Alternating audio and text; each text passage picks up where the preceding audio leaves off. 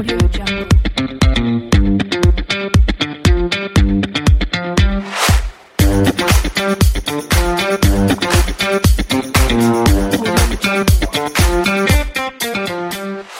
hola, ¿qué tal amigas y amigos del podcast Ventas B2B? Bienvenidas y bienvenidos a un nuevo episodio. Vamos a hablar ahora del episodio número 250 de este podcast y vamos a retomar la serie que estábamos, eh, que veníamos y que la interrumpí en el último episodio por mi cumpleaños, ¿te acuerdas?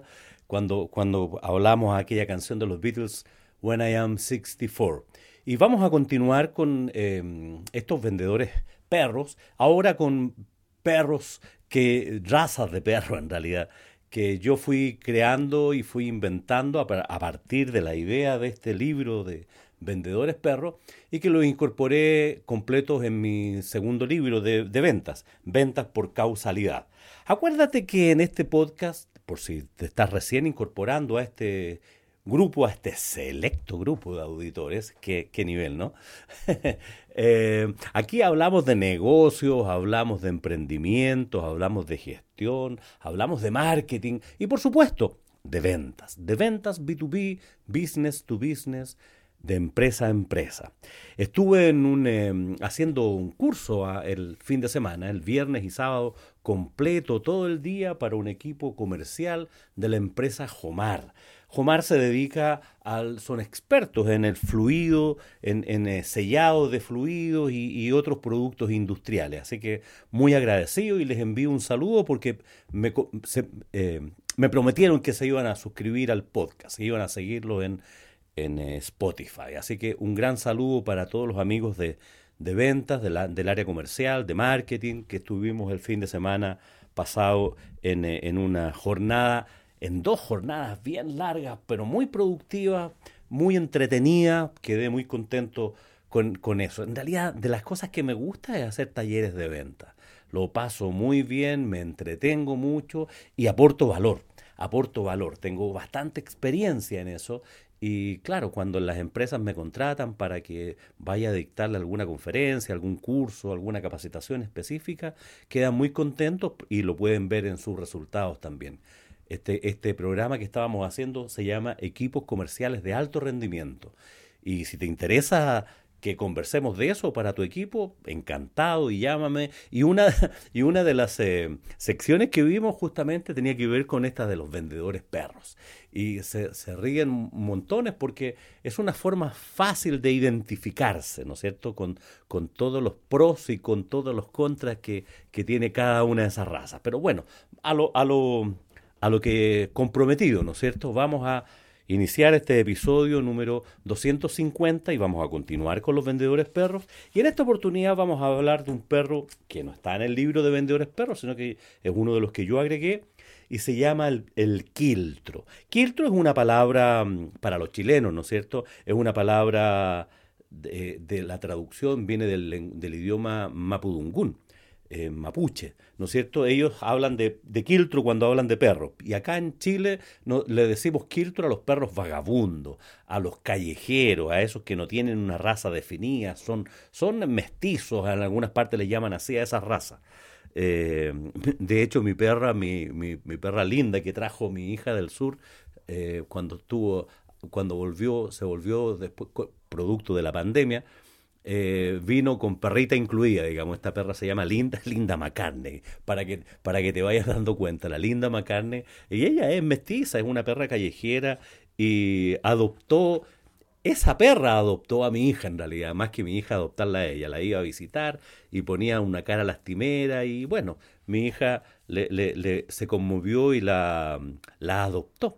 Y luego cu- cuando volvió a casa mi hija, eh, eh, se vino a Santiago y se vino con perrita incluida. Y ahora nos robó el alma esa perrita porque todos nos encargamos de sacarla a pasear, hacerle cariño, bueno, en fin, todo el amor que uno puede tener por una mascota que no lo teníamos antes de esta, que, que mi hija volviera con esta perra vagabunda, esta perra quiltra, esta perra mestiza, que se llama Linda por Linda McCartney, ¿no? Mi hija que es fanática de los Beatles, ya te lo comenté en el episodio pasado. Bueno, hablemos cómo es la característica de este vendedor quiltro, vendedor vagabundo.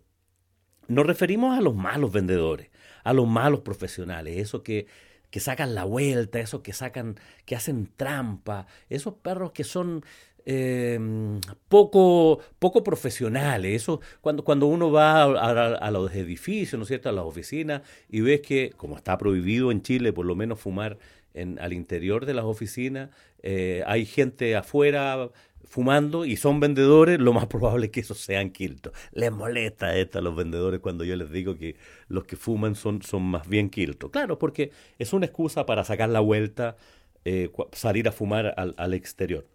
Eh, bueno, yo lo digo así, obviamente todos tienen su, sus explicaciones, pero lo digo y, se molestan un poco, pero, les toca la oreja, les hago, los hago que se sientan, que, que, evalúen qué significa eso. Les digo que mejor no fumen. Esto, estos vendedores quiltro, vendedores vagabundos, los, los verás habitualmente merodeando en los basureros, buscando cualquier alimento porque todo les sirve. Cualquier cosa les sirve para subsistir. Incluso están dispuestos a robarle a otros compañeros su comida, sus ventas. Hacen trampa, le roban, son, se cruzan con, con, esos, con esos otros vendedores no hacen un trabajo de prospección efectiva. Todos los clientes les sirven, están merodeando, de hecho están esperando a ver si alguna, algún teléfono suena por ahí de sus colegas eh, por algún cliente que está llamando y que pudieran robárselos para, para ir a verlos ellos. Buscan el camino fácil. No, son muy malos cerradores de venta porque eh, no, son como los vendedores experimentados, por eso son como los vendedores los, los, perros vagabundos, esos que persiguen a los autos y, cuando están cerca de ellos y o el vehículo se detiene no saben qué hacer. No han llegado nunca al capítulo 2. Siempre sienten que lo único que tienen que hacer es correr detrás de esos, de esos vehículos, pero cuando llegan a alcanzarlo o los autos se detienen no saben qué hacer. Es como el vendedor que no sabe cerrar. Entonces, esto no, es una clara muestra, ¿no es cierto?, de que no prospecta bien, no, cierra bien, no hace bien su trabajo. Esta raza de perro habitualmente se mueren de hambre porque no cumplen las metas de venta, o se los lleva a la perrera, o serán despedidos, porque no, no son buenos vendedores, ni en el corto ni en el largo plazo. Y, y, en algunos casos, y esto como un mensaje para los directores de venta, para los que dirigen equipos, estos, estos perros vagabundos tienen enfermedades que son contagiosas y pueden afectar a otros miembros del equipo. O sea, son, tienen mañas, son, son perros que son, son vendedores con la raza perro, ¿no es cierto? Raza esta de quiltro, de vagabundo. Y mm, claro, ellos son una mala influencia para los otros vendedores, para los vendedores que hacen bien su trabajo, para los vendedores nuevos, porque les enseñan todas las mañas. Porque normalmente eh, estos, estas razas de perros eh, son gente que lleva muchos años en la venta y son mañosos. Por eso, un consejo cuando vayas a contratar a un nuevo vendedor, averigua bien, investiga bien cómo le fue en su anterior trabajo.